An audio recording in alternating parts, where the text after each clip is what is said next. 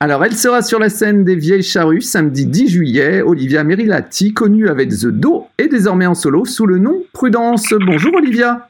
Bonjour. Alors, après 10 ans euh, au sein du duo The Do, euh, tu as eu envie de tenter l'aventure seule. Comment est née euh, Prudence? Prudence est née il y a quelques. Il y a, après la tournée, la dernière tournée de The Do, j'ai commencé à avoir ça en tête. j'ai, j'ai, voilà, il y a des chansons qui ont commencé à émerger, mais c'était pas forcément très immédiat parce que j'ai, mmh. j'ai voulu laisser les choses se faire un peu naturellement comment dire, retrouver un petit peu une vie normale après après la tournée assez éreintante euh, de, 2014-2015. Donc euh, j'ai mis du temps et puis euh, et puis en même temps, en parallèle j'ai eu un enfant, en parallèle j'ai fait une déo pour un film et j'ai joué dans le film. Donc j'ai fait pas mal de choses ces quatre cinq dernières années. Et mes prudences ça a grandi de façon très organique à travers tout ça. Et pour que ça devienne mon projet euh, principal, euh, voilà, depuis deux ans. Est-ce qu'on a plus de, de liberté seul? En fait, au début, c'est vertigineux d'être seul parce que c'était, euh, on était tellement, si on doit comparer avec notre façon de travailler avec The Do, avec Dan, c'était, on avait un retour permanent, un, échange permanent, et là, là, mes idées n'avaient pas forcément, ne rebondissaient pas tout de suite vers quelqu'un et donc il fallait que je fallait que je me fasse tout de suite ma propre opinion. Et parfois on est un peu seul avec euh, ses propres doutes mais en même temps il y a beaucoup euh, il y a beaucoup de choses qu'on est libre de faire et du coup de pas avoir à demander toujours euh, comment dire l'aval de l'autre et et d'aller beaucoup plus loin peut-être dans des idées que qu'on a qu'on enfouies mis de côté depuis longtemps. Et alors, ce, nouveau euh, projet te permet d'aller vers d'autres influences euh, musicales? Musicales, euh, surtout.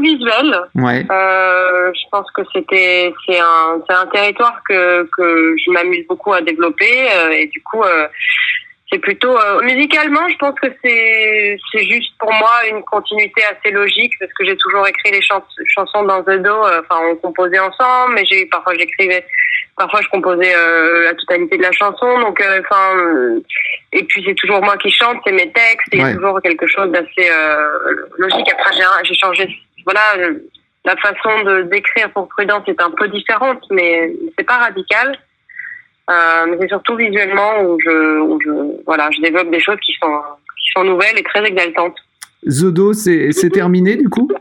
C'est en pause euh, indéterminée plutôt. D'accord. il, y a, beaucoup d'artistes qui ont, écrit pendant le, confinement. Est-ce que c'est ton cas? Alors moi j'avais mon album, enfin j'avais presque tout été prêt euh, la semaine du confinement. voilà, au moment où on a été confiné, bah, finalement. Euh, euh, j'étais un peu, c'était un peu perturbant parce que j'étais pas du tout prête à écrire de nouvelles chansons, dans le sens où j'étais plutôt prête à partager plein de nouvelles choses. Mm. Et du coup, je les ai partagées d'une façon très bancale. Mais bon, je, on l'a, je l'ai fait quand même. Et puis, puis j'ai avancé comme ça. J'ai développé, euh, j'ai développé d'autres choses en parallèle. J'ai développé, j'ai pu, j'ai pu faire des clips euh, en motion design, par exemple, enfin, à distance, quand on pouvait vraiment pas tourner l'année dernière des choses comme ça qui ont émergé, qui, qui, qui sont devenues euh, des choses que, que, qui font partie intégrante du projet. Donc, par exemple, le clip d'offense. Hein, ouais. Mm. Et donc, euh, donc c'est des choses qui, qui m'ont plu, mais évidemment, c'était plutôt de la frustration. Alors, ton premier album, hein, Beginning, est sorti euh, fin mai. Tu as travaillé avec un des membres du groupe Justice. Qu'est-ce que tu as apporté, Xavier? Il m'a. Hum, comment dire?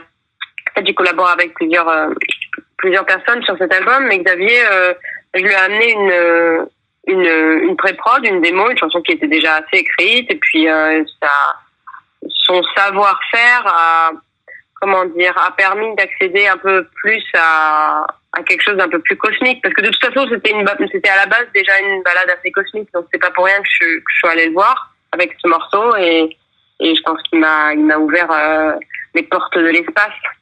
Il y a plein de titres hein, dans, dans, cet album. Quel message tu souhaites faire passer, par exemple, dans, dans Good Friends? En fait, c'est pas vraiment un message. Enfin, si, on va dire c'est un message. C'est juste euh, aimons l'inconnu, euh, acceptons l'étrange et l'étranger. Il y a quelque chose de très candide dans cette dans ce texte.